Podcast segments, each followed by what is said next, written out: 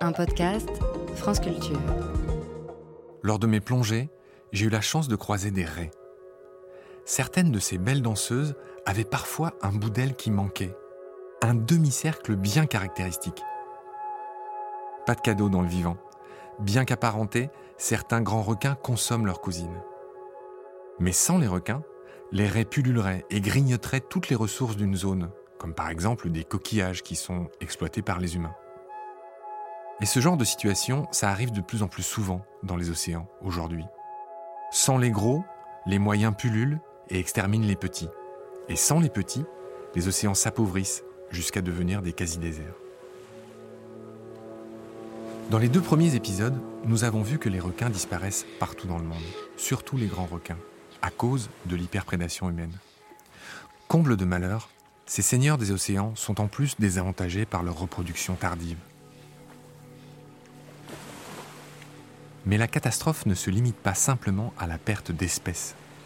Les requins ont des rôles cruciaux dans leur milieu. Des coraux aux herbiers marins, de la santé des populations de proies jusqu'au climat. Les requins sont vitaux dans les océans. Et dans ce troisième épisode, vous allez comprendre pourquoi et comment. Troisième épisode. Pourquoi les requins sont essentiels aux océans? Si vous avez écouté les épisodes de Mécanique du vivant sur les loups, vous vous souvenez des trois grandes lois du vivant qu'il n'est jamais inutile de rappeler. 1. Plus il y a de diversité, plus un milieu est solide en cas de catastrophe. On dit résilient.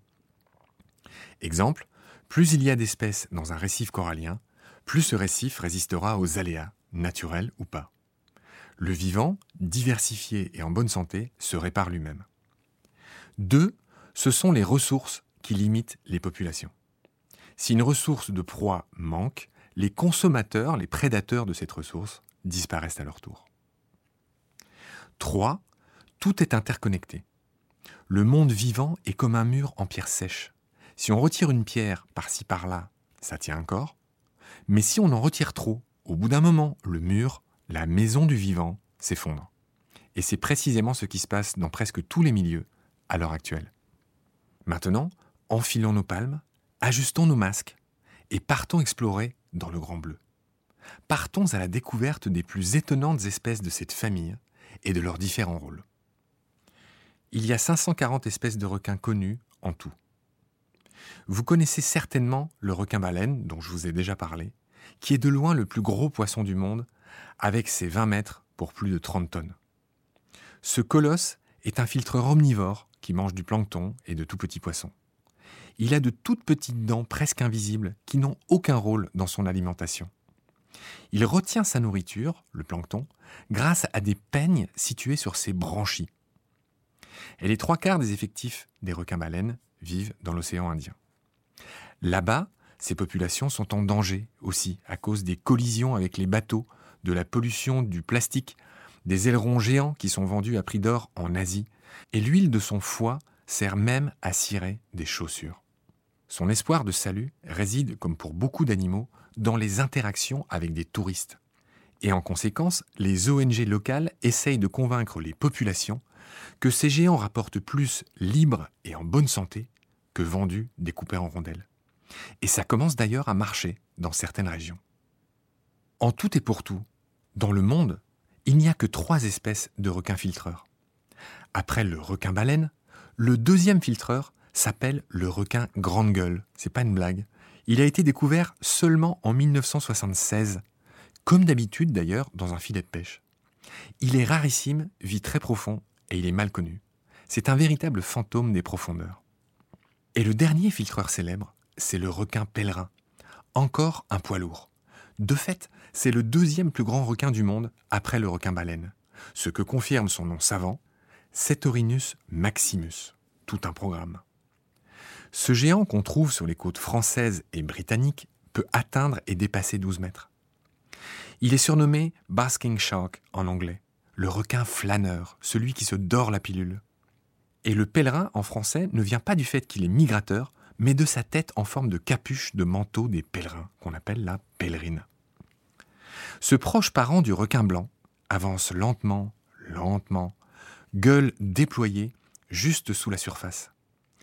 Et les ailerons qui dépassent souvent à la surface sont d'ailleurs une des explications qui ont donné naissance au mythe du serpent de mer, surtout quand ils avancent à plusieurs à la queue leu D'évidence, il y a de la variété dans la famille des requins. Leurs rôles ne sont pas toujours les mêmes selon les milieux. Tous les filtreurs dont je viens de parler, pour commencer par eux, sont un peu comme les baleines. Ce sont des vers de terre des océans. Leur déjection favorise des blooms planctoniques, c'est-à-dire que leurs nutriments sont captés par le phytoplancton, et ces petites algues sont précisément au démarrage, elles sont le démarrage des chaînes alimentaires océaniques. C'est une intéressante boucle bouclée que ces exemples, le macro qui se nourrit du micro, et le micro qui dépend du macro pour recommencer son cycle, se régénérer. Mais qu'en est-il des requins prédateurs, ceux qui sont tout en haut des chaînes alimentaires Avant de reprendre nos palmes et nos masques pour aller nager avec les géants silencieux, une précision de taille. Il faut bien différencier ce qui se passe sur Terre de ce qui se passe dans la mer. En effet, dans la mer, les chaînes alimentaires sont en général plus longues et plus complexes que sur Terre on compte jusqu'à 9 ou 10 maillons.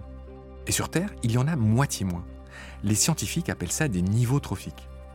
Et tout ça dépend bien sûr des milieux. Prenons deux exemples simples. Dans les plaines d'Afrique, par exemple, l'herbe est mangée par une gazelle qui elle-même est mangée par un lion. Ça, ça fait trois niveaux, trois maillons. Ça peut monter à 5.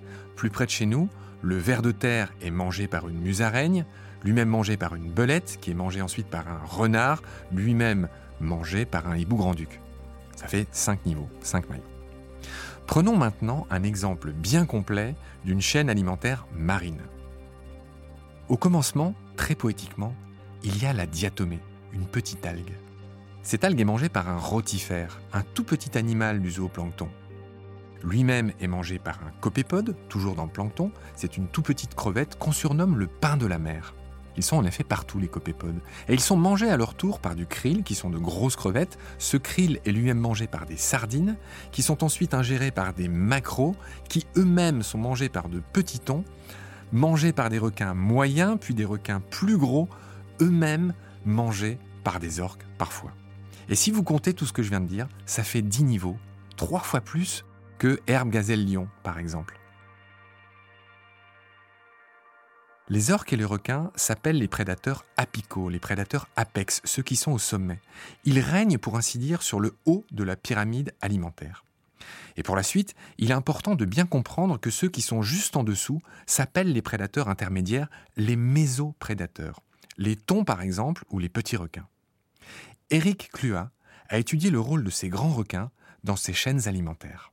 En termes de chaînes trophiques, ce qu'il faut comprendre, c'est que euh, elles peuvent être soit simples, et c'est généralement le cas dans les mers froides, soit elles peuvent être extrêmement complexes, ce qui est le cas dans les mers tropicales. Donc, qui dit chaîne trophique dit effet cascade. On fait souvent référence donc euh, à ce concept qui veut dire ben, que lorsque on fait disparaître un maillon dans cette chaîne trophique, il y a forcément des effets en amont et en aval. Et donc, ce qui est très important à comprendre, c'est que Lorsque on fait disparaître un maillon dans une chaîne, je dirais courte, comme elle peut l'être par exemple dans l'océan Atlantique, hein, où on va avoir par exemple un prédateur apical comme le requin-tigre qui va se nourrir sur des raies, les raies vont se nourrir peut-être quelque part sur des coquilles Saint-Jacques, qui elles-mêmes par ailleurs peuvent être consommées par l'homme, soit dit en passant. Là, forcément, lorsqu'on va faire disparaître un des maillons de la chaîne, ça va avoir un impact direct, je dirais, sur les autres. En revanche, en milieu tropical, au même niveau trophique, on va avoir certes les requins, par exemple, on va avoir des requins apicaux aussi, comme le tigre ou le grand marteau, mais au niveau mésoprédateur, c'est-à-dire au niveau juste en dessous, sur lesquels d'ailleurs les prédateurs apicaux se nourrissent aussi, on va avoir une kyrielle de requins. Mais ces requins sont en compétition à ce niveau trophique-là avec d'autres animaux, d'autres poissons, euh, qui peuvent être des poissons osseux, par exemple comme euh, les mérous ou comme les carangues. Et le fait est, c'est que si on fait disparaître les requins, leur disparition va être compensée forcément par les autres poissons. On peut avoir des effets extrêmement importants et significatifs en eau froide, alors que ces effets-là vont être beaucoup plus difficiles à appréhender et à démontrer en milieu tropical, en milieu corallien. Voilà un des grands rôles des requins basiques et essentiels. Ils sont les garants d'un écosystème sain et fonctionnel. C'est entre autres grâce à eux que la pompe à carbone bleu peut fonctionner dans les océans. Qu'est-ce que ça veut dire? En fait, c'est d'une simplicité redoutable. Les petits poissons, comme les sardines, sont mangés par des moyens, puis par des plus gros, et en fin de chaîne, si les plus gros prédateurs, comme les requins, ne sont pas pêchés, leurs cadavres retombent dans les abysses, pleins du carbone de ce qu'ils ont mangé précédemment. Sur Terre, les cadavres libèrent le carbone dans l'atmosphère après leur mort, mais dans l'océan, les cadavres des grands poissons marins coulent et le carbone qui compose leur corps est séquestré dans les profondeurs de l'océan grâce à la pression de l'eau. Le mot séquestré prend ici tout son sens. Attention, je glisse au passage que ce que je dis est d'actualité. Encore faudra-t-il renoncer à l'exploitation des fonds marins et au chalutage en eau profonde, qui tous deux nous font encourir le risque de libérer ce carbone bleu. Pour en revenir à cette poétique notion de carbone bleu, une étude de 2020 met en évidence que la pêche extrait une quantité massive de ce carbone. Au lieu d'être stocké au fond des océans, il repart après avoir été consommé dans l'atmosphère. Limiter l'extraction du carbone bleu par les pêcheries, en particulier dans les zones non rentables, permettrait donc de réduire les émissions de CO2. Pour que la pompe à carbone fonctionne, l'océan a besoin de toutes ses forces de toutes ces composantes, et donc des requins qui participent à leur échelle à ce stockage.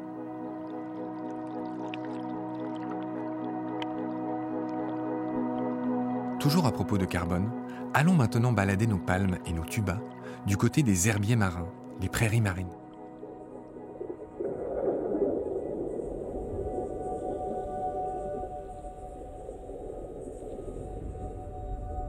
L'élimination des grands requins, comme le requin-tigre, dont parlait Éric Clua, impacte les herbiers marins, qui sont eux aussi des puits de carbone. Et je dis bien herbiers car ces prairies sous-marines sont composées de plantes à fleurs, qui ne sont pas des algues, elles sont bel et bien dotées de racines et de fruits. Les plus connus sont les posidonies et les austères. Et ces plantes stockent le carbone, idem que leurs cousines de la terre ferme. Une autre étude de 2007 menée en Australie montre que la présence des requins-tigres favorise la dispersion des populations de brouteurs herbivores. On parle de tortues marines et de dugongs, vous savez, ces espèces de gros phoques qu'on appelle, qu'on surnomme les vaches marines. Concrètement, la présence des requins empêche que ces brouteurs se baffrent à outrance jusqu'à épuiser certaines zones. Or, ces herbiers sont aussi des puits de carbone. Ces plantes les fameuses posidonies dont j'ai parlé emmagasinent du carbone comme le font les arbres sur Terre. Est-ce que ce que je viens de vous décrire ne vous rappelle pas quelque chose? Ce rôle de dispersion que jouent les requins est très comparable à ce que font les loups dans le parc du Yellowstone. Je vous l'avais raconté dans la première saison de Mécanique du vivant, il y a des loups qui dispersent des hardes de wapiti qui, sans eux, endommageraient la végétation du parc, la réduiraient, l'amoindriraient. Pour faire simple, cette raréfaction de la végétation provoque la disparition de beaucoup de maillons de la chaîne trophique et crée des milieux non seulement pauvres, mais qui stockent également moins de carbone. Et c'est donc ainsi que la question du climat s'invite dans nos épisodes. Le maintien des populations de requins en bonne santé favorise la captation du carbone, dont celui du CO2, responsable du réchauffement. Et maintenant, des herbiers aux récifs de corail, il n'y a qu'un coup de palme. Et là encore, les requins sont vitaux pour les coraux. Éric Lua nous explique comment ça fonctionne. L'hypothèse qui a été posée, c'est qu'ils avaient euh, évidemment un effet sur les mésoprédateurs, c'est-à-dire sur les prédateurs intermédiaires, qui eux-mêmes vont se nourrir sur des poissons herbivores. Et ce qu'il faut savoir, c'est qu'en milieu récifal, il y a une guerre chronique entre, d'un côté, le corail, qui essaie de se développer avec euh, ces petits polypes, et les algues. C'est-à-dire que le problème pour le corail, c'est que dès qu'un polype disparaît, il est remplacé par une algue.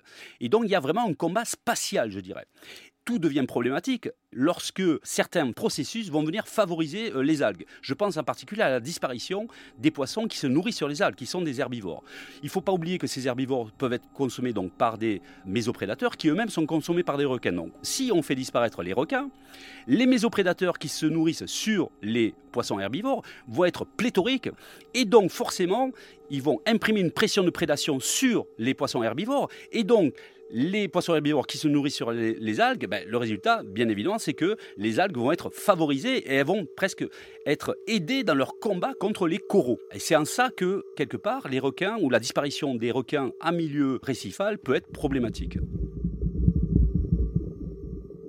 Exactement comme pour les loups de la série précédente, nous voyons que les requins, qu'ils mangent des proies ou les dispersent par leur simple présence, ont un rôle clé dans les océans. Un exemple classique, celui de Chesapeake Bay, a fait la une de la presse anglo-saxonne en 2007 avant d'être relativisé depuis. Chesapeake Bay est située sur la côte ouest des États-Unis, à cheval sur la Virginie et le Maryland. Cette baie, dont le nom signifie zone de bonne pêche, de pêche miraculeuse en algonquin, est un petit paradis pour les pêcheries locales qui y trouvent notamment beaucoup de coquillages. Après une enquête de plus de 30 ans, une équipe de chercheurs a d'abord constaté le déclin de 90 à 99% des sept espèces de grands requins. Requins gris, pointe noire, tigre, requin marteau à licorne et commun, requin bulldog et requin sombre, principalement à cause de la surpêche, toujours pareil. Selon eux, la disparition de ces grands prédateurs a causé l'explosion des populations de raies mourines, aussi appelées raies à museau de vache dont je parlais au début de cet épisode. Ces mésoprédateurs auraient anéanti les populations de beaucoup de coquillages, dont ceux qui faisaient la prospérité de Chesapeake Bay. Cette étude, cependant, est très discutée depuis quelques années. Il apparaît que dans ce cas précis, tout n'est pas si simple, que des facteurs ont été oubliés. Mais ce qu'on peut dire en tout cas, c'est que la disparition des requins n'était pas le seul facteur de cette catastrophe. Le principe général reste exact. Des enquêtes sur la pêche à la palangre dans le Pacifique tropical ont montré que les taux de capture de 12 grands prédateurs pélagiques, des thons, des espadons, des marlins, des requins, ont été divisés par 10 entre 1950 et 2000. Et dans le même temps, les captures de raies et d'autres mésoprédateurs de petite taille ont été multipliées par 10 ou 100, ce qui aboutit évidemment à des déséquilibres dans les milieux.